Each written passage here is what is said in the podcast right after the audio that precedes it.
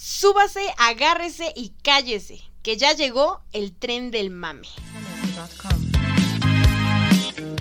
El podcast donde dos personas que al igual que tú intentarán evadir la realidad a través de temas de cultura pop. Si buscas seriedad, aquí no la encontrarás. Puerta abierta. Destino. Mind Hunter.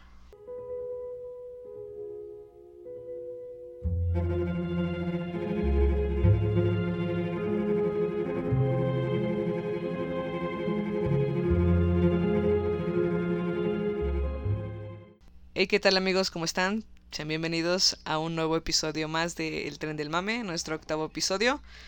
Yo soy Frida, aquí está como con nosotros, como siempre, Eunice. ¿Cómo estás, Eunice? Como nosotros. Como nosotros. Deprimidos, aislados. bien, bien, ya sabes. ¿Bien? ¿Todo bien? ¿Todo en orden? Un poco estresada, muy estresada, pero los jueves son para relajarse. Exacto. Bueno, hoy les vamos a hablar de la serie Mind Hunter. Esta serie de Netflix basada en el libro del mismo nombre, escrito por el agente del FBI John Douglas, que es interpretado, bueno, que su papel en Mindhunter es Holden Ford. La primera temporada se estrenó en 2017 y fue un éxito. Fue creada por Joe Penhall y dirigida por David Fincher, producida por Netflix. La segunda temporada se estrenó el 16 de agosto. Vamos a hablar de David Fincher, quien es el director. Él es un director y productor de Estados Unidos que fue nominado para el Oscar como mejor director por el curioso caso de Benjamin Bottom, donde sale Brad Pitt. Y también es, también es conocido por haber dirigido la película de terror y ciencia ficción Alien, en su debut como director y los thrillers psicológicos como Seven, el, Club, de, la, Pelea, em, Zodiac. La, chica con el dragón tatuado, así era. La chica con el dragón Esa era la traducción. entre otras. Además de tener un papel decisivo en la creación de las series de televisión como House of Cards, Mindhunter, que ambas son, de, Netflix. Los personajes en esta serie son Holden Ford, que es tomado en la vida real por John Douglas, Ajá. Bill Tench, que lo conocemos, que es tomado por Robert Ressler. En la vida real, en Robert la vida Ressler. real es Robert Ressler. Quien lo vemos en la serie y es real, fue quien acuñó el término de asesino serial. También vemos a la doctora Wendy Carr, que este personaje está basado en Anne Wolbert Burgess, que era una investigadora cuyo trabajo se había centrado en desarrollar formas de evaluar y más eh, tratar a las personas que habían sufrido violaciones. Ella consultó a Douglas y también consultó a Ressler y a otros agentes del FBI en la unidad de ciencias del comportamiento para desarrollar eh, perfiles psicológicos modernos para esta clase de asesinos, de asesinos en serie. Asesinos ella, seriales. Ella había proporcionado testimonio experto en casos de agresión sexual. También tenemos a Jim Barney, que es el agente que es negro, al que tratan de contratar, pero eh, Holden dice que no sería muy conveniente ya que todos los asesinos seriales, la mayoría son blancos. y son racistas. Y son racistas. Bueno, y también tenemos a Greg Smith, que es al, al que terminan contratando como En lugar ayudante. de Jim Barney, el negro. Ajá. Y sabemos que tuvieron que haberlo contratado a él, a Jim Barney, en lugar de a Greg. ¿Por qué? Porque fue el maldito traidor que mandó los videos, no, las grabaciones. Y las, las transcripciones de lo que realmente había pasado en la entrevista que había tenido Holden. ¿Por qué? ¿Por qué eres así, amigo? El hombre que inspiró Mindhunter fue John Edward Douglas. Es un agente del FBI que en la década más o menos, en la década más o menos de 1970 revolucionó por completo las técnicas para poder estudiar las mentes de los asesinos seriales y eso lo muestran perfectamente en toda la serie. Mindhunter, cuyo título original completo es Mindhunter Inside the FBI Elite Serial Crime Unit. ¡Ay, Gracias. Esas clases de inglés sirvieron. Sumerge al lector en una mente con una intuición y una capacidad deductiva excepcionales, que sumadas a sus conocimientos de psicología criminal, convirtieron a Douglas en el mayor experto en la elaboración y catalogación de perfiles criminales. Sí, la verdad se rifó, ¿eh? Estar que- estudiando a todos los asesinos seriales para poder... Porque, ¿sabes qué fue también lo que le ayudó? A él le encantaba. Él Sí. amaba lo que hacía. Amigos, si ustedes quieren triunfar en la vida, tienen que amar lo que hacen. Aunque se oiga como cliché, es la verdad. Sí, es la verdad. ¿Recuerdas lo que dice? Bueno, más, a- más adelante vamos a hablar de uno de esos asesinos seriales, pero él dice algo muy interesante. Yo tenía que divertirme y disfrutar lo que estaba haciendo. Y eso me llegó. Porque quien no disfruta lo que hace, se vuelve loco. Sí, la verdad, sí. Me encantó esa frase y me llegó en un momento... ¡Auch! Crucial. Sí. Bueno, John Douglas, a lo largo de 25 años de carrera, formó en esta materia a otros agentes del FBI y policías de todos los rincones de Estados Unidos y contribuyó a resolver muchos de los casos más difíciles del país desde la Unidad de Ciencias del Comportamiento, cuya rama operativa rebautizó como Unidad de Apoyo a la Investigación cuando, cuando él comenzó a dirigirla. Lo que más costó al FBI, tal y como refleja también la serie de Netflix, fue aceptar que Douglas se entrevistara en las cárceles de todo el país con los criminales en serie más famosos. Que la mayoría los tiene Estados Unidos. Sí, bueno, tal vez... Bueno, tal vez sí los tenga la mayoría de los Estados Unidos, pero son más populares, porque son primermundistas. Maldito el Pero, capitalismo. Si quieren, busquen al monstruo de los Andes, Ted Bundy, Ed Kemper, em, No todos- le llegan, no le llegan ni a los No, talones. se quedan súper, súper cortos. Búsquenlo. Y bueno, este fue el problema más grande que tuvo el FBI con que Holden. Bueno, con que Douglas fuera a entrevistar a todos, a todos estos asesinos en la cárcel. Con el objetivo de estudiar su conducta, algo que sin duda alimentaba el ego de estos asesinos. Para Douglas era un desperdicio tener a todos estos criminales encerrados sin más. Y supo ver que ellos mismos eran la mejor fuente de conocimiento sobre sus motivaciones y modus operandi. Finalmente, el FBI aceptó el método de Douglas tras comprobarse su eficacia a la hora de trazar perfiles psicológicos que ayudaron a resolver los primeros casos reales. O sea, ya cuando el FBI dijo, oye, este güey está haciendo O sea, todo su estudio, está sirviendo Lo para atraparlos, va. no, no supieron apreciar eh, todo, toda la investigación que él estaba, no le supieron dar la importancia necesaria Exacto. hasta que ellos detectan y van y ven, perdón, que pueden aplicar todo esto en la vida real y resolver esos casos. Y atraparlos. Pero sabemos que, aunque era un genio, le pasó algo horrible, amigos. Cuando por fin sus logros fueron reconocidos por la agencia, el trabajo de Douglas no hizo más que aumentar. Y es que, si te das cuenta, ¿cuántos casos de asesinatos de este tipo tenían? Sí, un buen. Y eran almacenados, archivados, porque nunca llegaban a nada. Sí, porque no sabían qué hacer o nunca las atrapaban. O encubrían algo. Exacto, también. Y también como nuevo proyecto, o sea, cuando estás iniciando un, un proyecto de investigación de este que todavía no está completamente comprobado, tampoco te tienen la suficiente fe como para decir, va, te patrocino, ve y hazlo. Es Sí, un es riesgo. Eso, eso lo vemos por completo en toda la serie, ¿no? Eh, cuando llegan a estas localidades donde está eh, como su, su seguridad y hablan con, no sé, con el sheriff, no sé quién sea el encargado, y tienen como estos choques, ¿no? Sí, De, ver, mucho. ¿Qué está pasando? Nosotros no podemos realizar una investigación así porque no tiene sentido. Y tú te la pasas en la serie diciendo, por Dios, es Holden, maldita sea, haz lo que te dice. Y aparte dices, o sea, güey, ya capturó a uno, ya tenía perfiles, hazle caso. Ya, Pero, por bueno, favor. Ay, ay, ay. En 1983, su ritmo era tan frenético, con vuelos continuos, a lo largo y ancho de todo el país, para dar conferencias, instruir a agentes nuevos y ayudar a los departamentos de policía locales con casos complicados, como ya lo mencionábamos, que el estrés le provocó una hemorragia cerebral que lo dejó en coma. Creo que voy a terminar así. Por un demonio, lo que me faltaba. Sí, de verdad, creo que... Justo cuando estoy triunfando. Hemorragia cerebral en coma. Ah, Ni modo, así es la vida.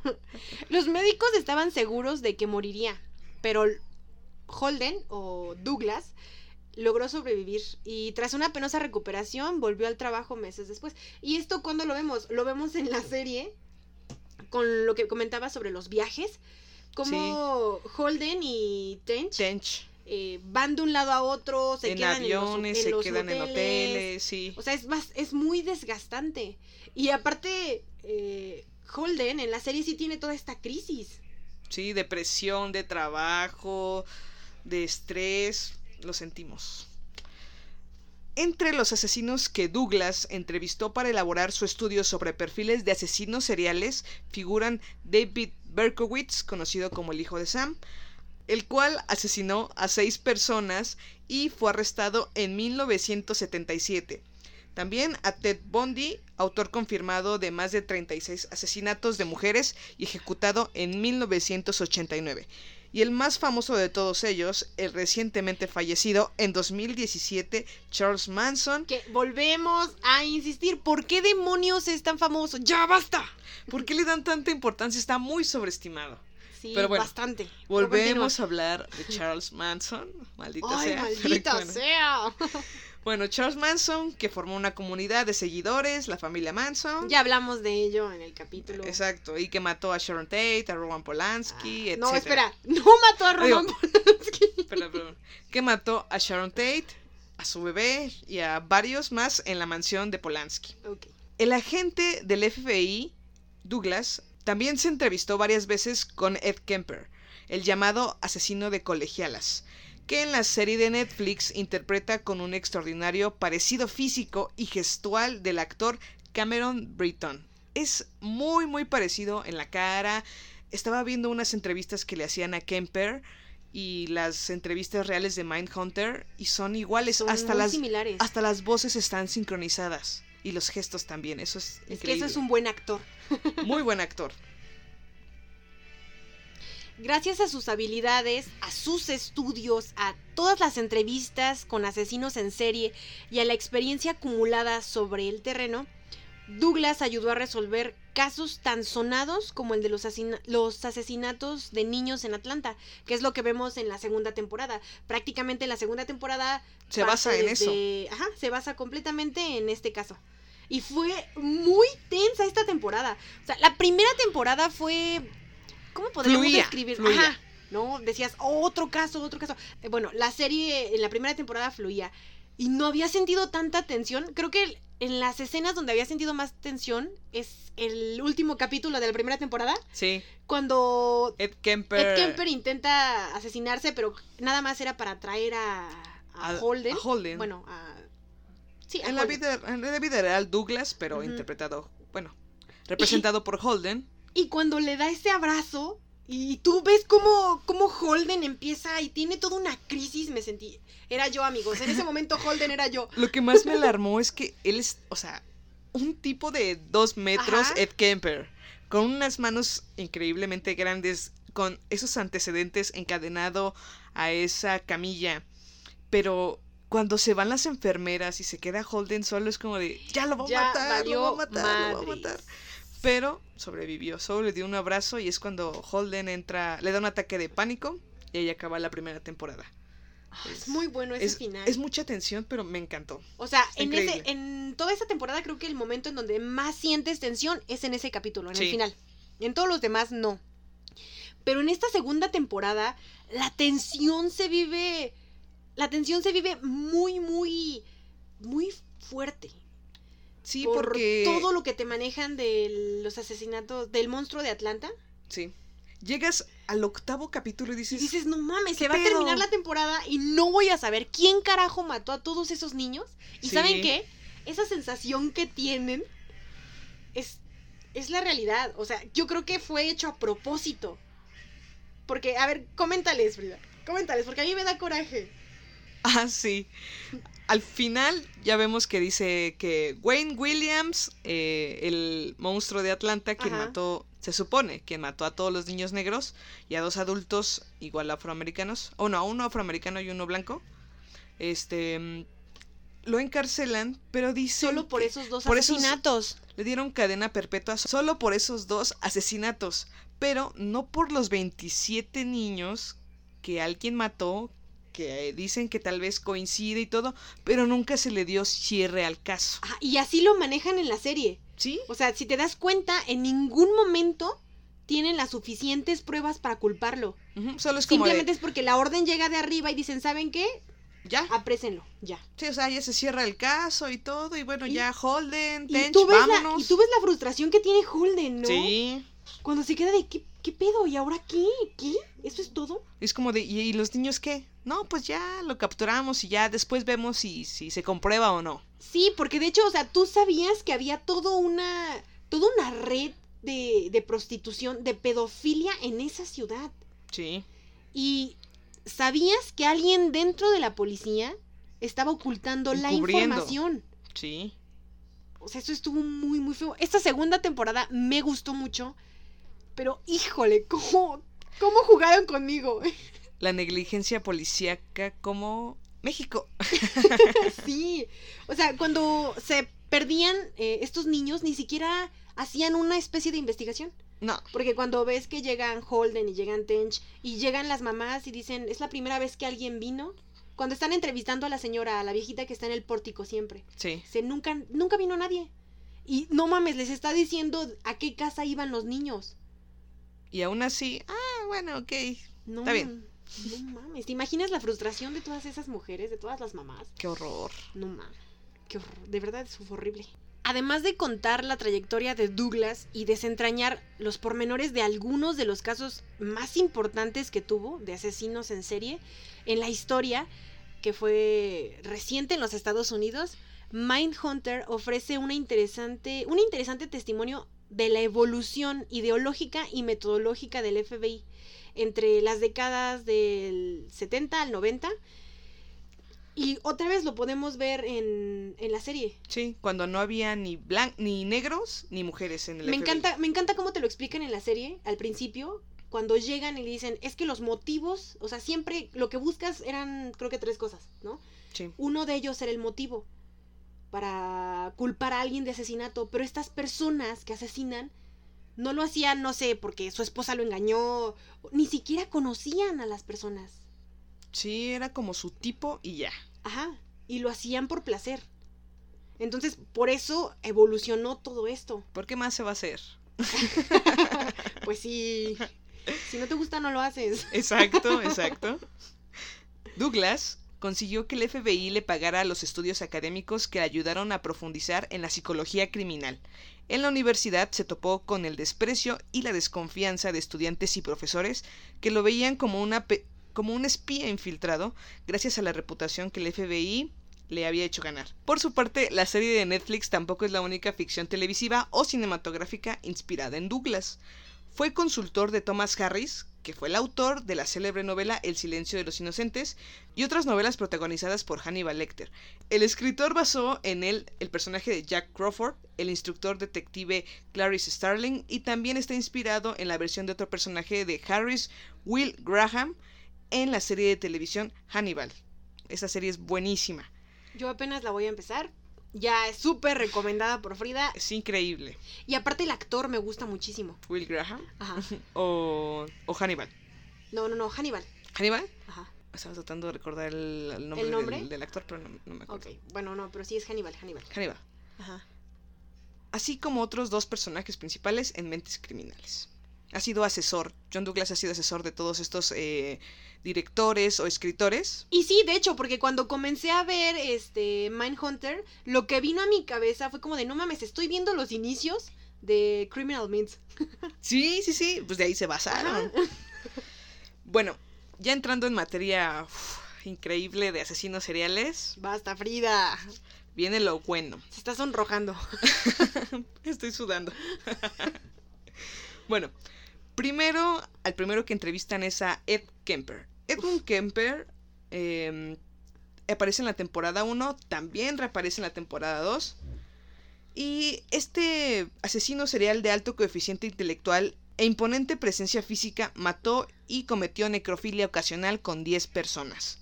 Lo hizo principalmente entre 1972 y 1973, y entre ellas estaban sus abuelos paternos, a los que mató con 15 años, y a su madre, después de esto, ya se entregó a la policía. Atacaba sobre todo a mujeres jóvenes con cuyos cadáveres cometía todo tipo de atrocidades en su casa. Solicitó la pena de muerte, pero no se le concedió al no estar activa en California. Vaya. en su lugar, cumple ocho cadenas perpetuas consecutivas. Ha rechazado su derecho a optar por libertad vigilada desde entonces. O sea, él se conoce, él sabe que si lo sueltan, lo va a volver a hacer. Pero, qué impresionante, ¿no? Porque de hecho lo ves en la serie también, cuando le dice, ¿qué crees que le deberíamos hacer a las personas que son como tú? Sí. La pena de muerte. Y él lo dice, claro. Claro. Y bueno, él lo que hizo era matar a colegialas, las mataba, las violaba, las decapitaba y ponía sus cabezas mirando hacia la ventana de su madre, a la cual odiaba. Aquí Holden se da cuenta de que si tienen una madre dominante es un factor un poco de un asesino serial, ¿no? Por, por este desprecio hacia las mujeres, por atacarlas. Y Ed Kemper mató a su madre, la estranguló, le quitó la cabeza y su madre con su cabeza tuvo... Bueno. le hizo sexo oral, no sé cómo decirlo. Su mamá ya no tenía conocimiento de lo que pasaba porque ya estaba muerta. O sea, Pelación.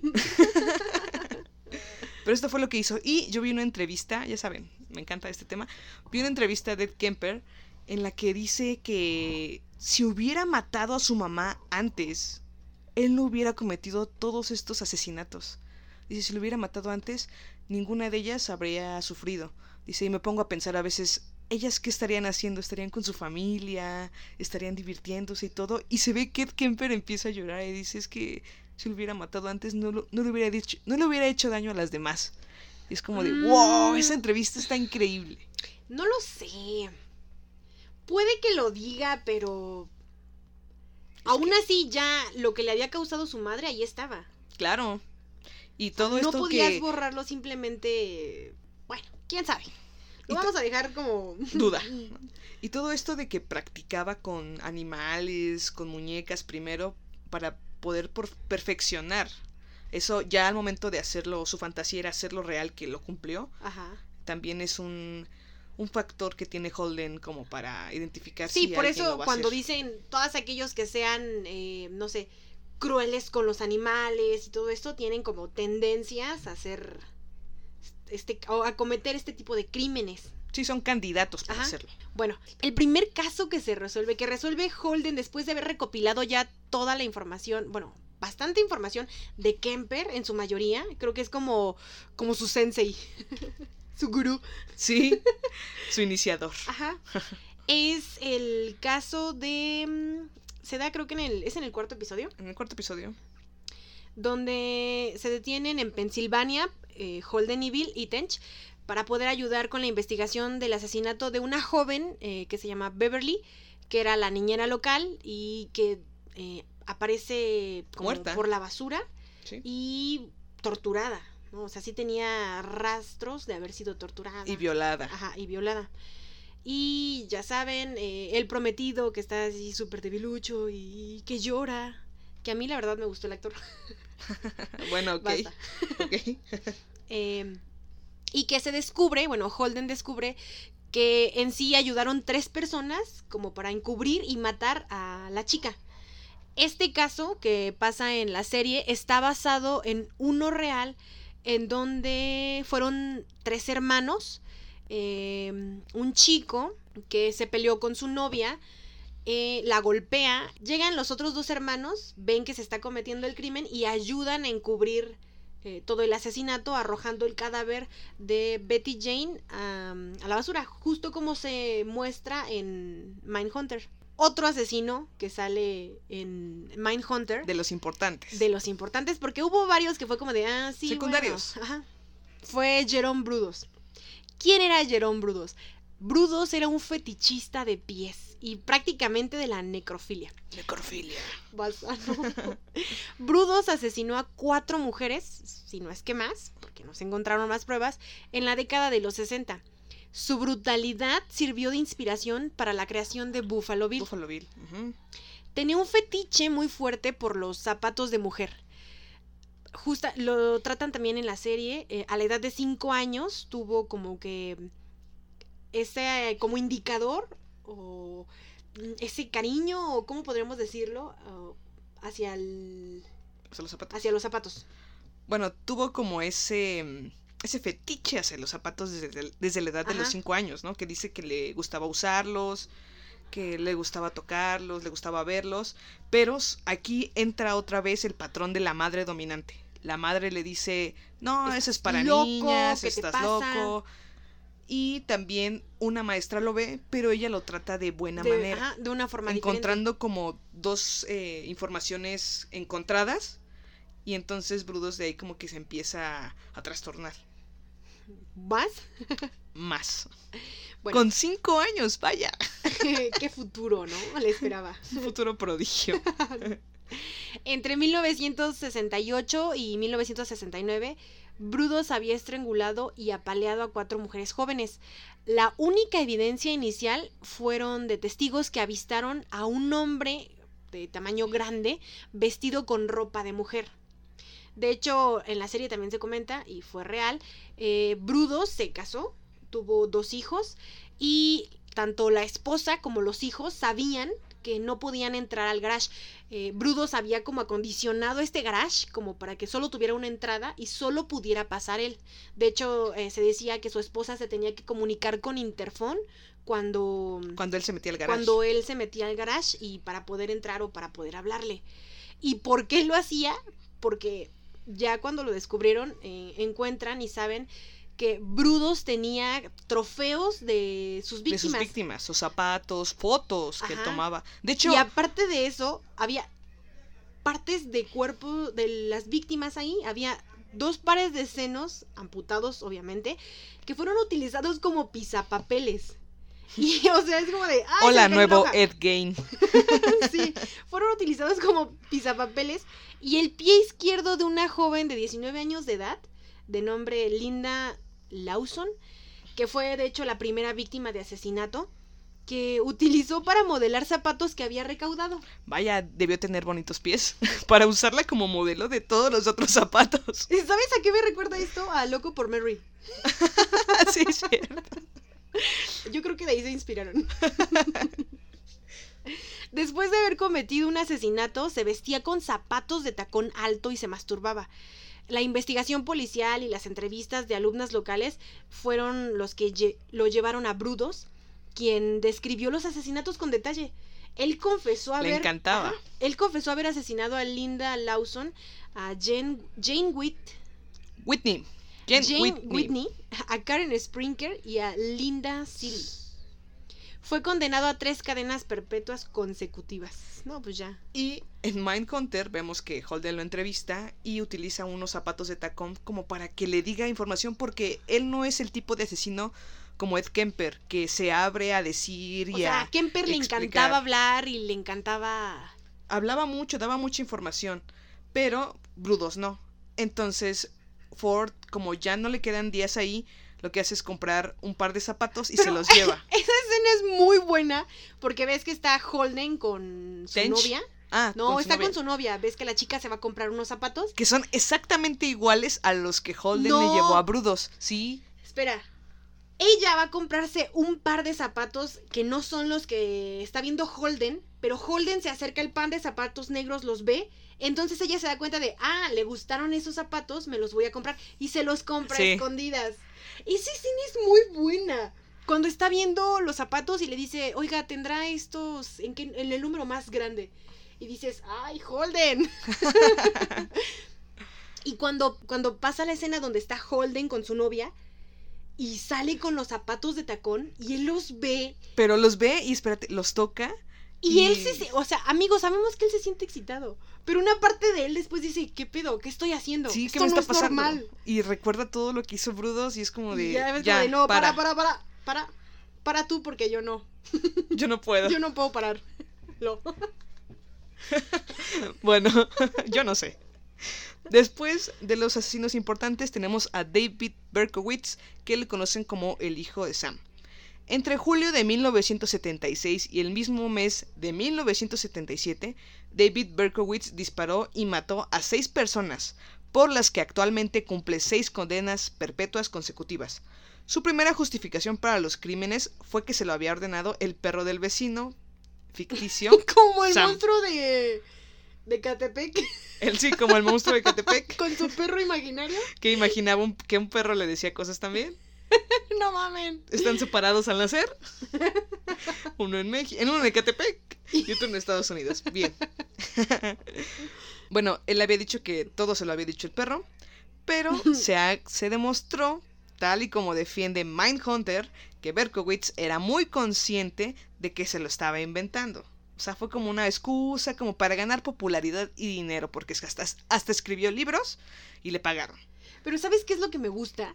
Que cuando Holden llega a las entrevistas, está en su territorio, sabe cómo tratarlos, sigue su instinto. Sí, a pesar de Y que le dicen logra. que no lo siga. Ajá. Y me encanta también la forma en la que Holden se siente tan seguro y no es intimidado por los asesinos, lo que le pasa a Greg. Bueno, hasta que Kemper lo abrazó. Bueno, sí, pero es que no mames, era Kemper. Y es solo, no, no, no, no. Uy, sí, sí, es como traga saliva y dice, ya valí verga. Sí. Y Kemper lo abrazó, así, ah, buen pedo, ya. Como de, no mames, eres mi bro. Sí. Ven acá, bro. Bueno, en su momento, la persecución de Berkowitz fue la mayor de la historia en Nueva York. Hasta salió en People. No cuando lo atraparon. Y puso en jaque a la justicia con cartas que se burlaban de los esfuerzos policiales y prometían nuevos crímenes. La cobertura mediática fue tan extensa que se llegaron a promulgar las leyes del hijo de Sam, para evitar que los delincuentes se beneficiaran económicamente de la difusión en medios de sus crímenes. Eh, también vemos que como se está desarrollando la historia del BTK, Ah, sí, sí, sí. este se dan cuenta que el BTK también escribe cartas a la policía, igual que el hijo de Sam. Por eso van a entrevistarlo. Exacto. Para saber qué es, o para descubrir cómo es que se mueve. Y por qué lo hace. Ajá. En los noventas afirmó que los crímenes habían sido fruto de su abducción por un culto satánico, posibilidad que llegó a investigarse, pero pues quién sabe, ¿verdad? Y como ya dijimos lo del BTK, que por eso fue que entrevistaron a Berkowitz para saber qué había pasado con el BTK. Sí, porque de hecho lo vemos desde el inicio de la primera temporada, ¿no? Me- te pasan como escenas de lo que está sucediendo en Kansas, ¿no? Sí, De- vamos siguiendo todo el tiempo a un personaje.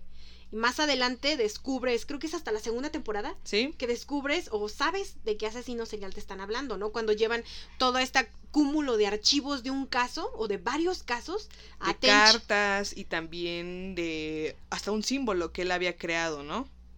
Sí. Y vemos a BTK. ¿Quién fue BTK? La historia de Dennis Ryder, ese es el nombre de BTK, que es mejor conocido como el asesino BTK. y representa uno de los casos más interesantes y yo creo que por ello eh, la serie empieza con eso, bueno, con algunas escenas. De BTK, sí. La van pasando durante toda la es que primera su- temporada, durante toda la segunda. Yo cuando lo vi dije, ah, no mames, al final de esta temporada lo van a atrapar. Y no, no, pasó. no, no, porque su- Ni siquiera coincidían. sus asesinatos duraron 40 años. Ajá, 40 años. O sea, pasaron 40 años para que lo pudieran capturar. Hasta el 2005. Ah, Apenas. maldito sea. Pero bueno, cuéntanos del BTK. BTK, BTK. Por muchas décadas fue un criminal anónimo, bautizado por él mismo ante la prensa como BTK. Las siglas Bind, Torture, Kill, que en español atar, torturar, Torturar matar. y matar. También se le conoce como el ATM por atar, torturar, matar. Articulación temporomandibular. No, cállate. Su modus operandi con el que se llevó la vida de por lo menos 10 personas desde 1974 hasta 1991, pero creo que esos son los casos que más o menos tenemos, ¿no? Con el potencial que tenía, el potencial, ¿por qué somos así? que tenía este asesino, ¿crees que solo haya cometido 10? No, Eran más. por supuesto que no. Además, ¿cuántos años? No, no. Ajá, porque dice que fue desde 1974 hasta el 91. Una de las masacres perpetuadas por BTK es narrada en la segunda temporada de Mindhunter y tiene que ver con el asesinato del osotero, cuando eh, uno de los agentes eh, le lleva a Tench eh, todos estos archivos, le narra lo que pasó. Una familia hispana que acababa de mudarse a su vecindario, eh, una tarde esperando, BTK yo la vio, ya los había localizado, Sí. y una tarde esperando encontrar a la madre y a la joven hija solas en el hogar, BTK se sorprende cuando al tocar el timbre ve que también se hallaba ahí el esposo y el, un niño de 11 años. ¿Y qué creen? Aún así, Los mata a todos. BTK continúa con su plan. Es que ellos tienen la culpa. O sea, yo hubiera tocado así de, "Psh, voy a asesinar, ta, ta, ta, abre y, ay, me equivoqué, luego vengo. Oiga, ¿a qué hora van a estar su- eh, su esposa y su, Y hija, hija solas? solas. Ah, ok. Vuelvo. Ah, bueno, regreso. Gracias. Mucho gusto, ¿eh? Qué amable. Pero no, o sea, aún así con estos dos, y aparte el papá era un ex militar. Se arriesgó, se la jugó. Era pasional. No. Aún así, Ryder siguió adelante con su plan, torturando, estrangulando y matando a todos los miembros de esa familia. Y finalmente llevándose consigo, o sea, ya saben, estos asesinos eh, se que llevan, llevan trofeos. trofeos. Más que, bueno, sí, en parte para conmemorar. Y revivir. y- ajá, era para revivir esos momentos. Se llevó un reloj de mano y una radio como recuerdo.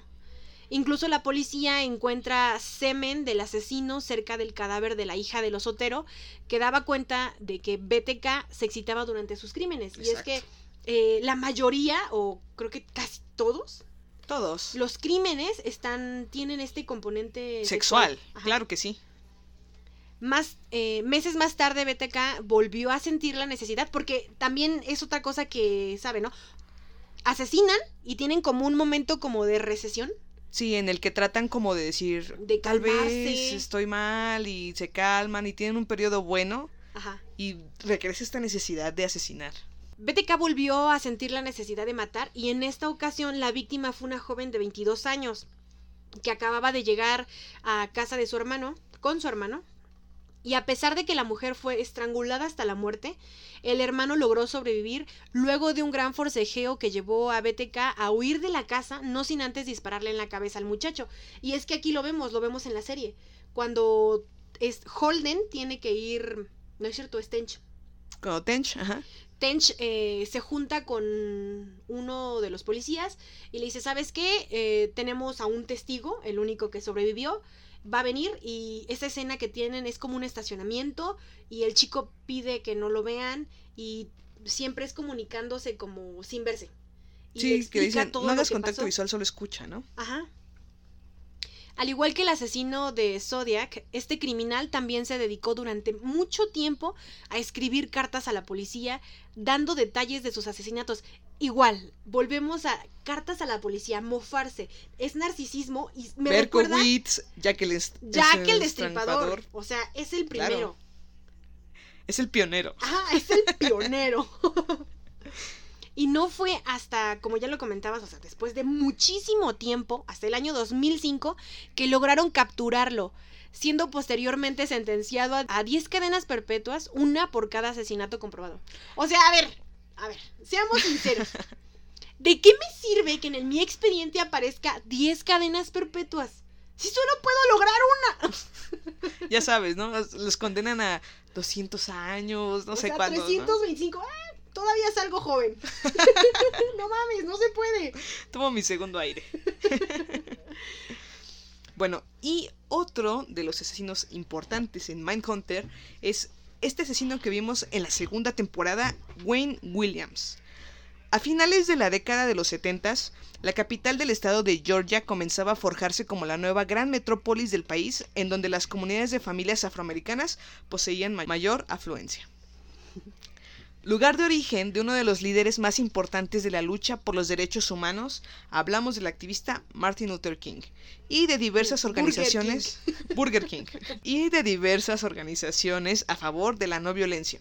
La ciudad de Atlanta no se encontraba exenta de las tensiones raciales de la época y de diversas intimidaciones de los grupos supremacistas blancos, tales como el famoso Ku Klux Klan, KKK. A mediados de 1979 salieron a la luz los primeros casos de niños preadolescentes desaparecidos y asesinados en la ciudad de Atlanta. Con el paso del tiempo, cada vez eran más los chicos que desaparecían misteriosamente y la población comenzaba a entrar en pánico.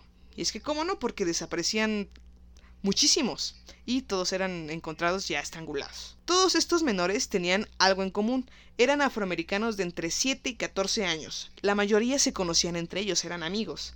No mames. Y la causa de la muerte había sido, como ya lo dije, el estrangulamiento. Con el alcalde y la policía en el ojo de las acusaciones, las organizaciones de madres que exigían protección ante esta ola de crímenes, el FBI no tardó en llegar a Atlanta en busca de respuestas que consiguieran develar la identidad del asesino múltiple. Luego de varias investigaciones, los agentes llegaron a una conclusión. El criminal debía ser un joven afroamericano de entre 20 y 30 años. No fue hasta el 22 de mayo de 1981, tras el hallazgo de 30 No me niños y dos adultos asesinados, que la policía y el FBI lograron capturar al supuesto culpable, el aspirante a productor musical y fotógrafo Wayne Williams. Todo indicaba que Williams lograba captar a los niños del vecindario a través de propuestas para transformarlos en futuras estrellas de la música, así como los Jackson 5. ¿Conoces a los Jackson 5?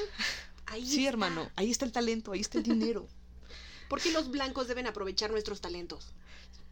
Black Power. La no- Panteras negras. Panteras negras. La noche en que lo detuvieron, este hombre, con estudio universitario y un gran coeficiente intelectual, se encontraba cruzando el puente de río Chatacuchi con el auto de su padre, donde la policía lo había hallado con unos guantes y una soga. En Mindhunter vemos que igual lo que oyen no que, no me que dio. Holden empieza a tener como la teoría de que, bueno, si están por el río, los tira, entonces hay que ponernos en todos los puentes. Ajá. Y ves varios días, Y como, son muchísimos. como 15 días, ¿no? No, es más porque dicen cinco semanas. Llevamos cinco semanas aquí. Ah, sí, cierto. Llevan un buen ahí y vemos que duermen durante el día para estar despiertos durante la noche debajo de los puentes y tienen a varias patrullas em, Organizadas en cada, en cada puente. en cada puente ahí. vigilando, ¿no? Y es cuando uno dice, oye, escuché un chapuzón y acaba de pasar un carro y lo empiezan a perseguir y todo.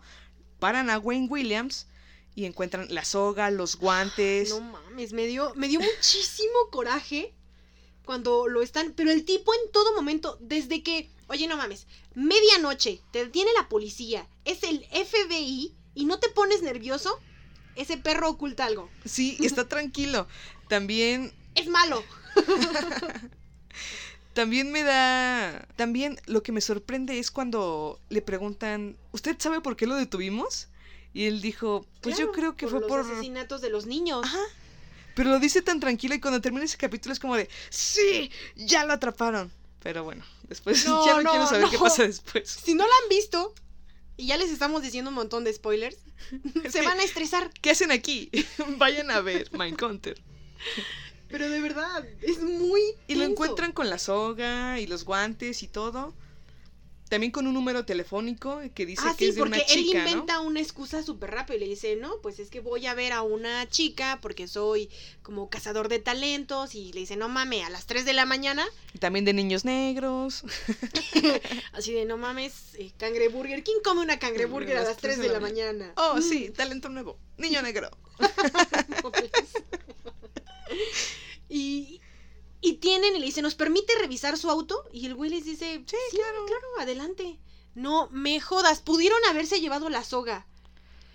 No, no, Pero todo fue por el, por el imbécil al que le Ay, dicen, oye, reúne la, La la evidencia. Oye, ¿y la evidencia? No, pues es Pues que nada es más que la anoté, pero no, no la No traje. mames, oh, no mames, no estúpido. Tenías que venir a hacer aquí tu primer día. sí, justo en ese día. Maldito novato. Bueno, dos días más tarde de, de- de que lo detuvieron porque pues no encontraron evidencias, lo dejaron ir. Dos días más tarde, el cadáver de Nathaniel Cather, de 27 años, fue descubierto en el mismo río, lo que hizo suponer que Williams había descartado el cuerpo sin vida unos minutos antes de ser detenido, ¿no? O sea, ese fue el chapuzón que escucharon. En 1982... Y es que te das cuenta de que el carro en la serie viene hacia acá, pero se da como una vuelta Sí, y dices, ¿qué pedo? ¿Qué pasó ahí? sí, sí, sí, hay algo raro. En 1982, Williams fue condenado a cadena perpetua solamente, escuchen bien, solamente por el asesinato de dos adultos, dejando a la treintena de niños muertos sin ningún responsable. No, no, no jodas. Si, Aquí si hay algo, algo tuvo turbio. esta serie, esta temporada, es que te dejan en... ¿Qué? O sea, yo terminé de verla y fue como de... ¿Qué? ¿Es en ¿Qué serio? me estás diciendo? Y es Con la que- misma cara que termina Holden, así terminé yo. Sí, terminamos todos como de, o sea, ¿es en serio me estás hablando de verdad? Y es verdad, nunca, nunca supieron exactamente quién mató a los otros 30 niños, la investigación no siguió y todo, pero también como qué casualidad que lo atraparon y ya no había asesinatos de niños en Atlanta. No tantos, tal vez, pero, no, o sea, es que ya no, ya no tan seguidos, pero Eunice y yo estábamos diciendo que había toda una red Sí. de pederastas, ¿no? No jodas, era como de, ah, no mames, mira, ahí vive, no sé, la señora Clarkson. o La Driscoll. O la señora O Driscoll. la señora Driscoll, ya saben, la de Stranger Things. y al lado vive, ah, sí, eh, un pedófilo. Eh, le toma fotos a los niños y les da 10 dólares. Les paga, ¿no? sí. Ajá. Viene aquí enseguida, tiene su clientela frecuente, ¿no? De hecho, me engañaron muy feo, ¿sabes? Porque cuando termina la, un capítulo y están con lo del monstruo de Atlanta, este, ves que se ve como para un auto y le dice, oye, niño, ¿no quieres que te dé un trabajo? No mames, y yo me emocioné y dije, "Ay, no Ya lo mames, encontraron. Vato, Pero era todo un experimento. Sí, era un experimento social. Rayos.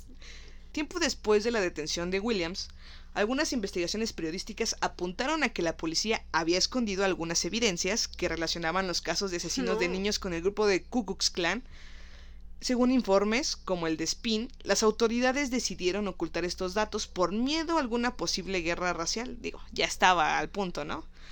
Lo que hace pensar que Williams haya podido ser utilizado como chivo expiatorio, que pudo haber sido, o sea, Williams sí fue un chivo expiatorio, más o menos, porque sí mató a algunos, Sí. tal vez no a O todos. sea, sí asesinó a los niños. O sea, son demasiadas coincidencias y como lo decías, estaba, o sea, estaba dentro del perfil. Claro, y también encontraron algunas fibras de su alfombra en varios... eh, Los pelos de perro, los guantes, o sea, no mames. Guantes, una soga, a esa hora. Sí, No, no, no. Pero había algo más grande. O, bueno, había una si es red no- detrás de eso, Ajá. Y había personas de arriba, o sea, de un estatus social más ajá, alto. que estaban involucradas en todo esto y no hacían nada, porque No. te das cuenta que cuando Tench y, Holden. y Holden llegan a las casas de las, no sé, de, de algunas víctimas para reco- re- cobrar- Recopilar. recopilar, perdón, más datos, las señoras, las mamás les dicen, no, pues es que nunca vinieron a preguntarme, nunca es la primera vez. Cuando entrevistan a la, a la viejita del porche, Sí. y les dice, pues son los primeros que vienen. No ma, o sea, prácticamente les da la dirección. Los niños se meten ahí, a esa casa de ladrillos rojos. Sí. Y ya no salen. O sea, güey, ladrillos rojos. ¿Qué más querían? No manches, una maldita flecha como en Beetlejuice. Y bueno, hasta el día de hoy, Wayne Williams se declara inocente de todos los cargos. Tan arrogante es, tan arrogante. Nunca se supo. Ay, nada más me hacen entrar en conflicto. Una vez que terminamos ya con estos asesinos que tuvieron Mayor importancia ajá, en mayor importancia, eh, ya tenemos como una lista de los que eh, no son tan relevantes. Uno de ellos es William Henry Hans, que fue uno de los más raros casos de asesinos en serie afroamericanos. Él era un ex militar. eh, William Hans eh, asesinó al menos a cuatro mujeres, siempre prostitutas, que trabajaban en los alrededores de los bares en las que estaba por el servicio, con un cociente intelectual por debajo de la media, y lo vemos en la serie. Sí. Hans fue condenado por tres de esos crímenes y ejecutado en 1994 en En la, la silla, silla eléctrica. eléctrica. O sea, a él sí, a los demás no. Pero él sí. Es que es negro. No. Bueno, también tenemos a otro menor, que es Elmer Wayne Henley. y que no Eh, es homosexual. Según él, ya no, saben. me encantó como, pero yo no soy un maldito homosexual. Por favor, hermano, aquí le engañas. Los asesinos en serie siempre suelen ser hombres solitarios, pero cuando encuentran compañeros Ah, hombres. Uf. eh, con esta, con este, con esta misma ¿Tendencia? tendencia, ¿sí? O. ¡Oh! ¡Oh! normalmente suelen ser manipulados y los muertos se multiplican. Esto pasó con Otis, el compañero del salvaje Henry Lee Lucas, y pasó con Dan Curl y su compañero Henley. Aunque la relación no acabó tan bien, Curl fue abatido a disparos por Henley tras una discusión, o sea, se pelearon, era su pupilo, pero como que se pelearon y lo mató. Sí, Se es supo- cuando va a entrevistar la doctora Wendy y Wendy el traidor de Greg. Exacto, lo van a entrevistar a él. Y aquí hasta que hasta que Henley mató a su compañero Carl, se supo entonces que habían secuestrado y asesinado a 28 niños y adolescentes entre 1970 y 1973 en Houston con la ayuda de un tercer joven, David Owen Brooks. Carl era conocido entre los jóvenes de la ciudad donde vivían como Candyman, ya que. Bueno, está bien. ya que sus padres tenían una fábrica de caramelos y era famoso por repartir golosinas entre los niños. Henley fue condenado a seis penas consecutivas de 99 años por sus crímenes. Cuando dices que fue hasta que tuvo esta pelea eh, Henley con el de los dulces, con Carl, me recuerda, ¿te acuerdas de la noticia que salió de la señora que había asesinado a varias personas y había utilizado la carne para hacer tamales? Sí, hasta ese momento es como... O sea, ¿sabes por qué la descubrieron? Porque había una fuga de gas en su casa. A ver, le vamos a arreglar fuga de gas. Ay, Ay, ¿qué es estos esto? cadáveres, ¿qué onda? Y este refrigerador, esto no parece carne de puerco. no mames. No a los puercos a los que estamos acostumbrados. Otro de estos asesinos fue William Jr. Pierce. Tras ser encarcelado en los años 60 por una serie de robos, Pierce obtuvo la condicional en 1970, en contra de la opinión del psicólogo de la prisión que lo calificó como sociópata. Fue entonces y durante un año cuando cometió nueve asesinatos de personas de todas las edades, desde la primera, una niña de 13 años, a un par de víctimas de 60 años. Y cumple cadena perpetua desde 1973. Encarcelado. Ay, no. De por vida. Ah, bueno. Yo no sé ni para qué lo mencionas. Ya, Volvemos. me voy. Voy por una cerveza. Esto. bueno, yo te acompaño. Volvemos otra vez con Charles Manson. Charles Manson sale en esta segunda temporada de Mindhunter. Ya saben cómo es popular, pues, aunque no hizo nada, Aparte solo- es enano. solo fue un sociópata, pero bueno, está bien. Ahí está. Charles Manson, ya dijimos, tenía su familia Manson, a la que mandó matar a Sharon Tate y a varios compañeros y shalala, shalala. Si no saben, vean nuestro capítulo 7. Sí, Bueno, el de... Escuchan. Había una vez en Hollywood, ahí está toda la historia de Charles Manson. sí, qué increíble canción. Me encanta. Y bueno, eh, en este capítulo donde sale Charles Manson, vemos que mm, Charles Manson empieza a hablar con Tench y con Holden, y Holden está un poco emocionado No porque es como si hay conocer algo- a su ídolo.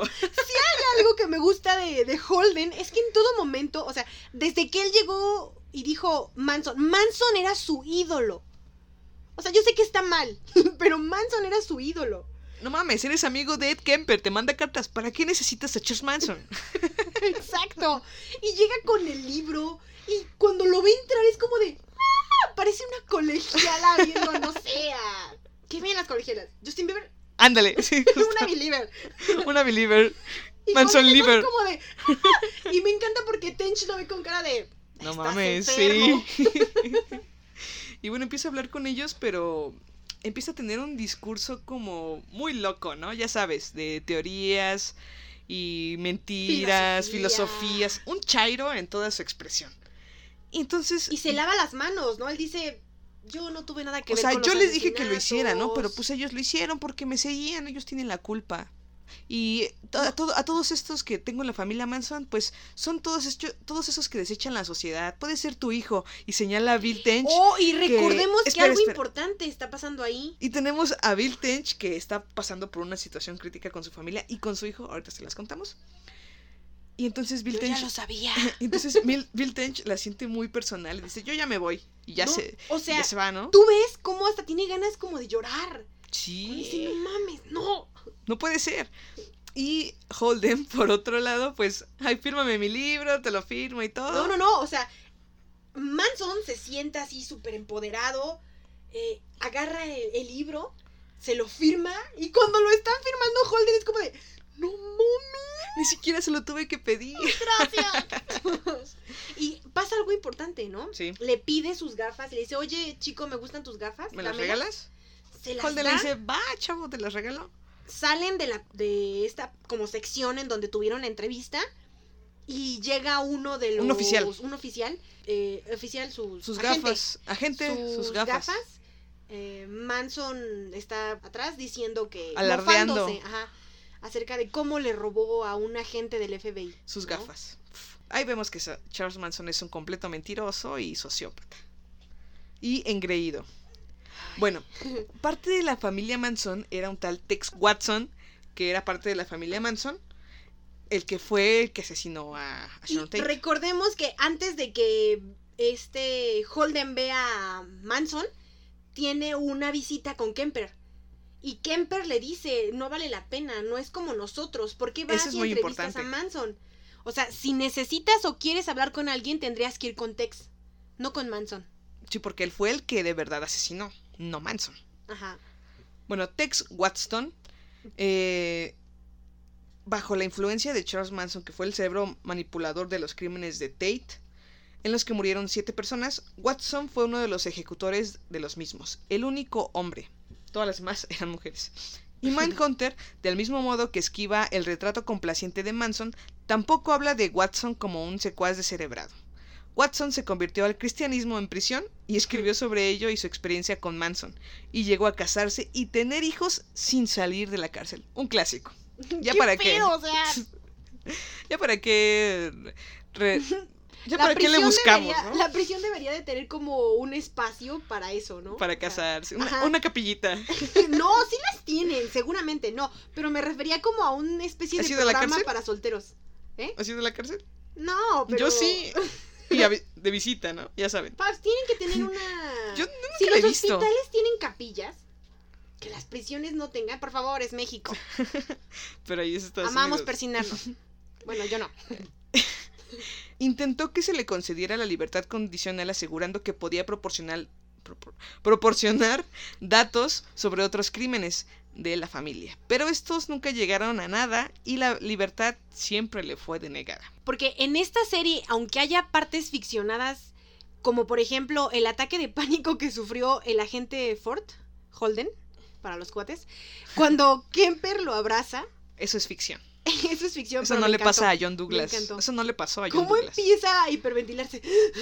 Y termina así en una orillita. Tirado. Yo cuando lo vi ahí dije, Holden se está metiendo tanto, en esto y está, porque como te comentaba, le comentaba a Frida, que él para poder llegar, y esto lo descubrió también la doctora Wendy, para poder llegar a este nivel como de comunicación con todos estos asesinos Tienes que ser empático. ajá, también tenías que aportar y De dar ti. a conocer ajá, de ti.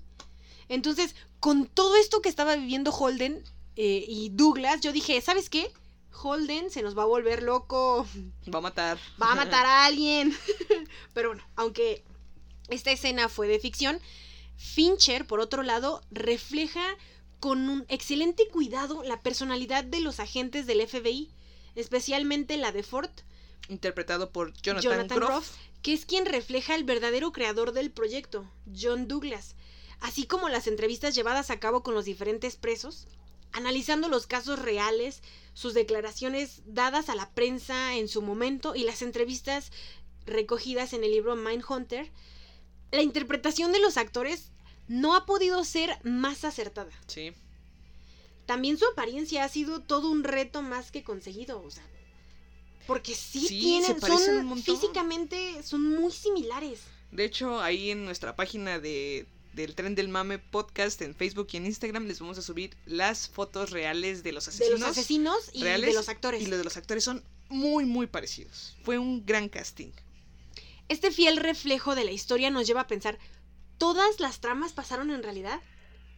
Y aquí les va la respuesta. Está confirmado que el proyecto tardó en germinar tras muchos viajes por todas las cárceles de América como lo vimos. Que la ayuda de los agentes en la captura de varios asesinos fue fundamental, como el de los niños de Atlanta. Y también que el estrés al que estaban sometidos fue completamente real. Pero, ¿también las vidas privadas de Ford y Tench fueron así o la trama solo fue creada por el director David Fincher para sus personajes? Bueno, aquí tenemos una historia muy importante sobre esta serie que creo que es la más importante de la historia de las vidas personales de los personajes, Uh, que es la del hijo de Bill Tench, que el niño de Bill Tench, que el actor que lo interpreta es Holt McCalley, es de lo más siniestra, o al menos es parecida, o al menos lo va pareciendo. ¿Qué pasa con Brian? Porque desde que lo ves, Brian, el hijo adoptado de Tench y su esposa. desde que lo ves dices... mm, Algo anda mal con mm, este niño. No, o, o sea, son de esos niños que a esa edad deberían de estar saltando, gritando, metiéndose el dedo a la nariz, no sé. Corriendo por todos No, lados. no crucificando a alguien. Perdón, Tench. ¿Qué pasa con él? Recopilemos la información sobre este niño. En la primera temporada, Bill le confía a Holden que su hijo Brian es adoptado porque ellos no podían eran- Tener hijos, ajá. No podían tener hijos. Y que nos dice que él como que carece de esta este, Comunicación, ¿no? Como para comunicarse. Él, él no habla. Se ¿no? le complica. Ambos pra- como a mí. Ambos padres están preocupados, especialmente él. Porque claro, o sea, una vez que está ya metiéndose en todas estas historias de los asesinos, de cómo fueron, no puedes más que, no puedes negar que a tu hijo, tu hijo no es normal. Le está pasando algo, sí. Y también en la primera temporada vemos que el niño se roba de la oficina de Tench, Ah, una, de las fotografías de los, las escenas del crimen. sí, y la encontró abajo de su cama y su niñera se asustó y ya no quiso trabajar con ellos. Y Brian, ya, Brian a su corta edad, viendo ese tipo de imágenes fuertes, Pero, ¿sabes? O sea, cuando te ponen. A ver, el niño es adoptado. Dice que lo adoptan. En la segunda temporada nos dicen que lo adoptaron cuando el niño tenía tres años.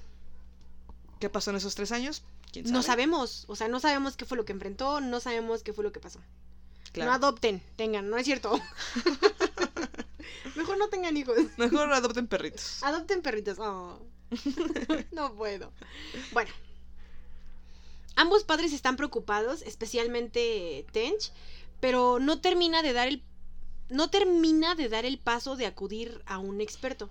Entonces llega la segunda temporada y descubrimos que este niño, Empieza a ser más feliz, más comunicativo. ajá, como que se empieza a desenvolver un poco más, incluso eh, juega con unos como Niños, ¿no? niños que están ahí En la dentro de la comunidad, ajá, de la iglesia. Todo parece ir bien hasta que a Bill le cuentan que ha habido un asesinato y que su hijo está envuelto en el caso. Damn. Un, un bebé apareció en el sótano de una casa muerto y sobre una cruz. Las investigaciones revelan que los amigos de Brian, que eran mayores que él, terminaron con la vida del niño sin querer y que ya muerto, Brian lo colocó en, en una la cruz. Y vemos que lo coloca en una cruz porque según lo había visto en la iglesia. Bueno, ahí va. Su madre defiende este comportamiento de Brian argumentando que al leer la Biblia y al estar en la iglesia, su hijo pensó que con tal acción lo devolvería a la vida. La Claro. Biblia solo te hace imaginar cosas que nunca van a pasar. Entre tanto, Brian ha vuelto a dejar de hablar y tiene comportamientos cada vez más siniestros. De hecho, antes de que se descubra lo del cadáver del niño, vemos como Brian llega a la cocina y pide perdón y está... Bueno, tuvo un accidente en la cama, ¿no? Se Sí, se orinó. orinó. Por ejemplo, durante una charla de Bill con un callado Brian en una cafetería, el padre le cuenta una historia de su primera vez pescando. Y le dice, oye, yo cuando tenía tu edad, mi papá me llevaba a pescar y todo, ¿no?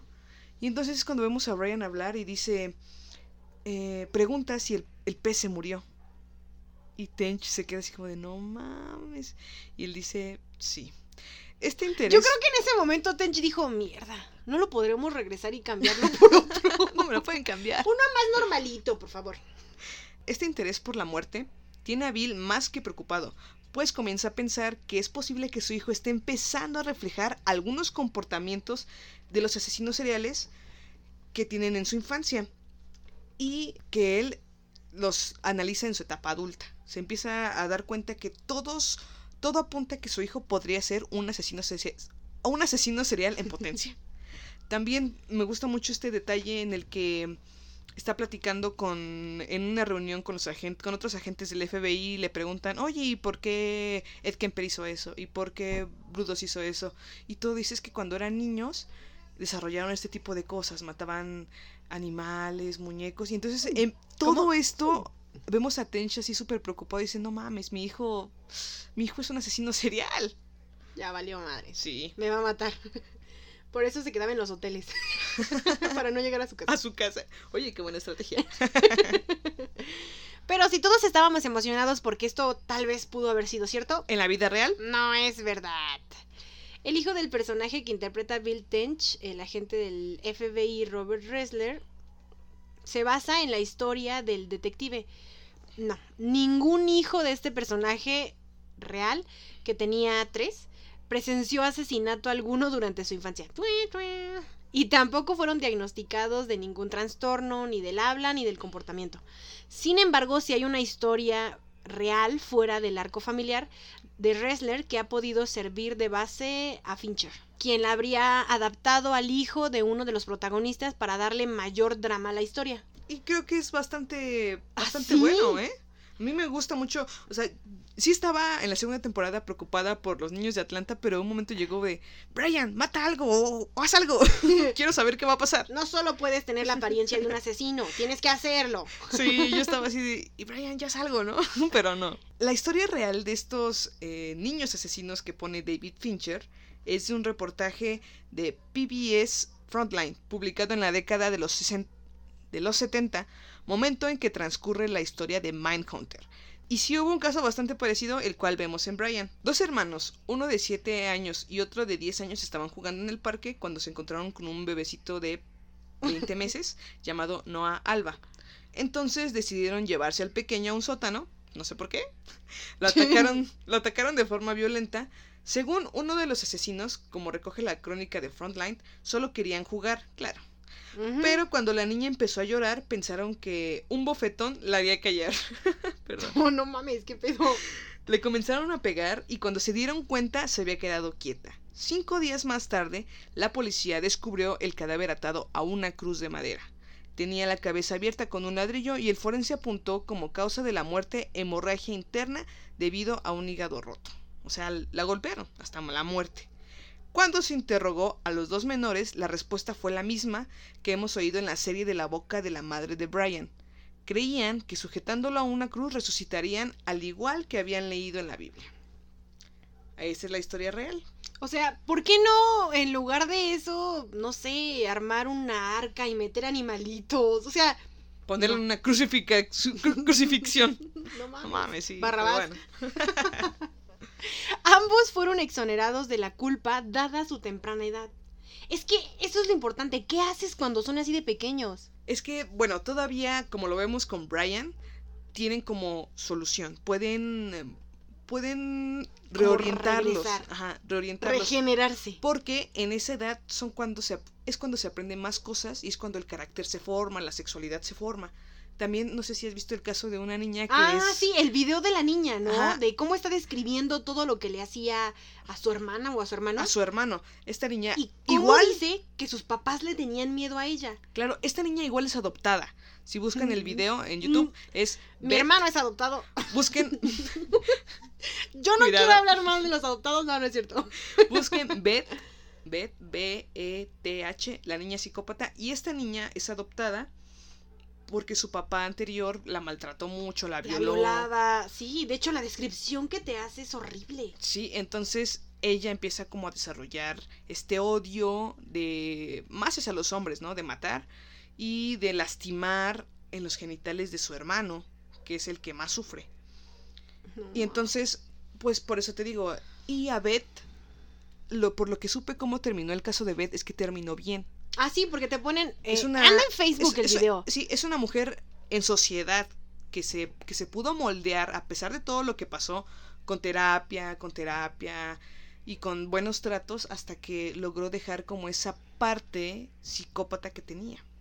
Mm, no lo sé, Rick. Eso es lo que dicen, no sé. Bueno, incluso la madre de la niña que fue asesinado por estos dos reconoció haberlos perdonado. Justo esto también lo vemos en la serie. En la serie sí. Cuando tocan la puerta, ves la cara de la esposa de Tench. Les están tomando un té. Él dice, ¿sabes qué? Quiero ver a tu hijo porque... Le quiero decir que lo que perdono. lo perdono, ¿no?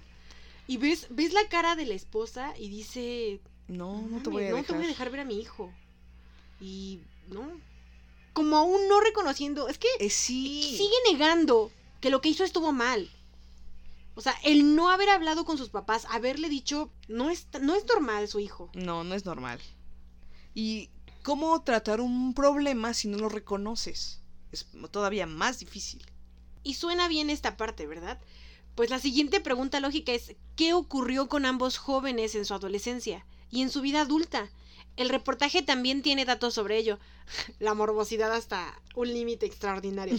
Mientras que Bobby pasó a vivir a una vida responsable, trabajando y criando una familia propia, Billy tuvo varios percances con la ley en su juventud y como adulto ha sido condenado dos veces por abuso de menores, incluido su propio hijo de tres meses. O sea... ¿Qué ¿mm? diablos? Sí, lo sé. Y bueno, esta es la historia de todo Mindhunter. Espera, vamos a tener que esperar hasta la tercera temporada porque cerró drásticamente, ¿no? Holden con cara de qué carajo está pasando, eh, la doctora. Wendy eh, rompiendo su relación.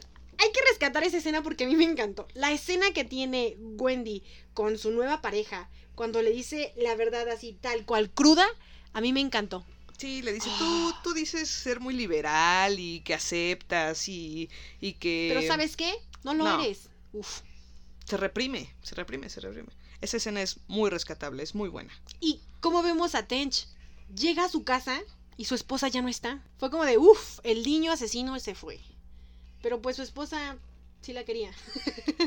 Claro, y también hay que esperar a la tercera temporada de Mindhunter para ver cómo es que David Fincher va a reflejar en Brian, el hijo de Tench, cualquiera de los dos finales de estos dos en los que fue basado eh, el personaje de Brian, ¿no?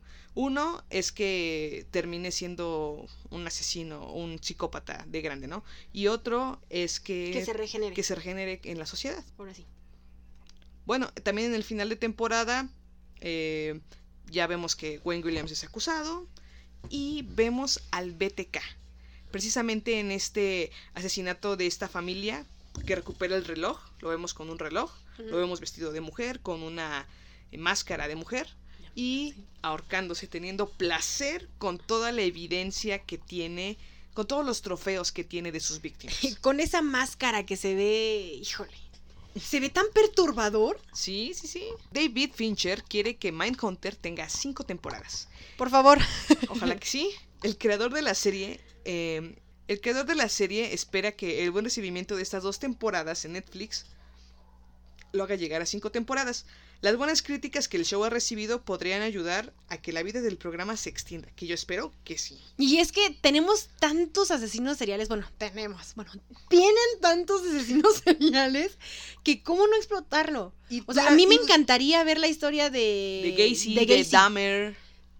No mames, Claro. el vato. Amigos, si no han visitado el museo de, De asesinos, asesinos seriales, seriales. en el Museo del Policía, En el. Museo del Policía, cerca de la estación del Metrobús Juárez. Ajá.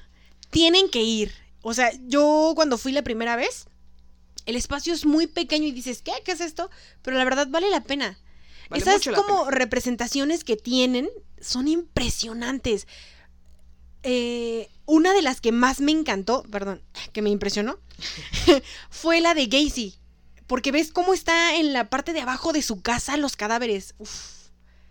Ese se ve increíble. O la de Dahmer con todos los restos, todos los... Partes humanas, miembros. En el, en el refrigerador. Wow. Quien haya hecho esa exposición se, re- se merece mis rifó. respetos. Se rifó. Sí. Bueno, ahora, ¿cuál es lo bueno de la serie? Uf, ¿se acuerdan que habíamos inaugurado esta parte? Ya vamos dos capítulos. Lo bueno, lo malo y lo feo de esta serie. Lo bueno es que de verdad se basaron en este libro y pudieron eh, recopilar a varios asesinos. También que los asesinos se parecen muchísimo a los verdaderos asesinos de la vida real. Y que a pesar de que las vidas personales de Tench, de Wendy Carr, de mm, Holden no sean las originales, las verdaderas, tienen una buena trama.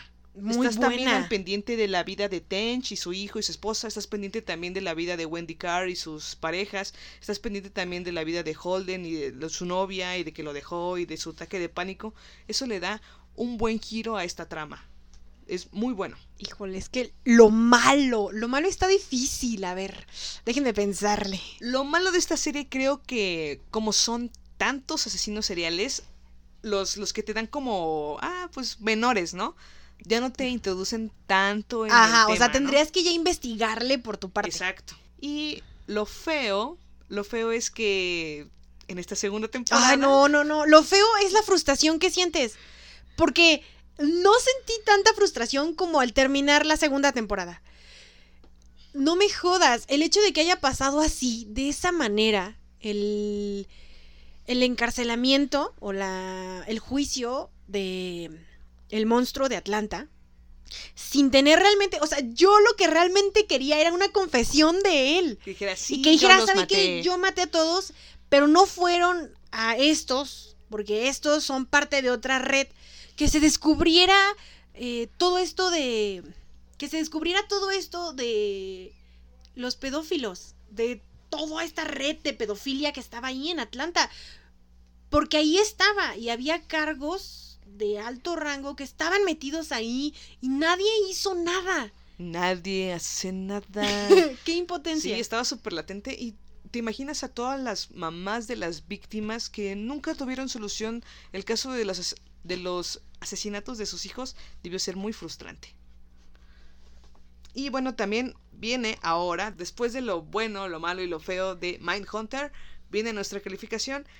En a lo personal, yo le doy un 10. 10. Mindhunter me encanta, me encanta la trama, la historia, la, la forma en la que David Fincher juega con todos los casos reales, pero también con la trama de los personajes. Me gusta muchísimo. Y me encantan los asesinos seriales, los amo. Les doy un 10. Eunice, ¿cuánto le das? Mm, lo que hacías con comparar, no sé, la película con tu rango de películas que te gustaba, híjole, en series, o sea, sí me gustó, pero hay cosas que me estremecen más. Esto está muy bien, las actuaciones, toda la historia, la tensión que sientes, me encantó. Le podría poner un 10, pero... No, mi serie Pero, favorita... dijiste, Lo pero... dijiste, pero sí.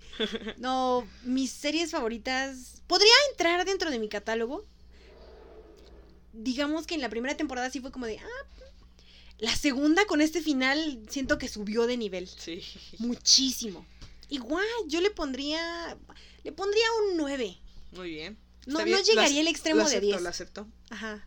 Y bueno, esto Esto fue todo. Esto fue todo por hoy, el capítulo Mindhunter. Eh, por favor, síganos en redes sociales, en Facebook y en Instagram como Tren del Mame Podcast. Ahí les, eh, les publicamos cuando se sube nuestro podcast y también unos buenos memes, datos curiosos de la serie que o película que acabamos de darle O una review. O porque libro. también vamos a hablar de libros. También. Y esperen el próximo capítulo porque se viene It. Uf, uf, Eh, uf. una review del libro, de ese libro de 1500 páginas y de esta, de la, de la película, de la serie de los noventas con Tim Curry y de estas dos películas de Andy Muschietti. Espérenlas, se viene bueno la próxima semana. Bastante. Y bueno, eso fue todo por hoy. Muchas gracias por escucharnos. Los Gracias. queremos. Gracias. Ya tenemos más reproducciones. Muchas gracias. No esperábamos eso, pero gracias amigos. Les mandamos un saludo a todos los que nos escuchan y a los que nos conocen también. Gracias, amigos, por escucharlos. Exacto, mil gracias. Y bueno, yo soy Frida. Yo soy Eunice y, Y nos vemos en, en el, siguiente. capítulo. Nos oímos Exacto. en el siguiente capítulo. Bye. El tren del mame ha llegado a su terminal. Recuerden que no nos hacemos responsables de ningún spoiler. Ningún pasajero debe permanecer a bordo.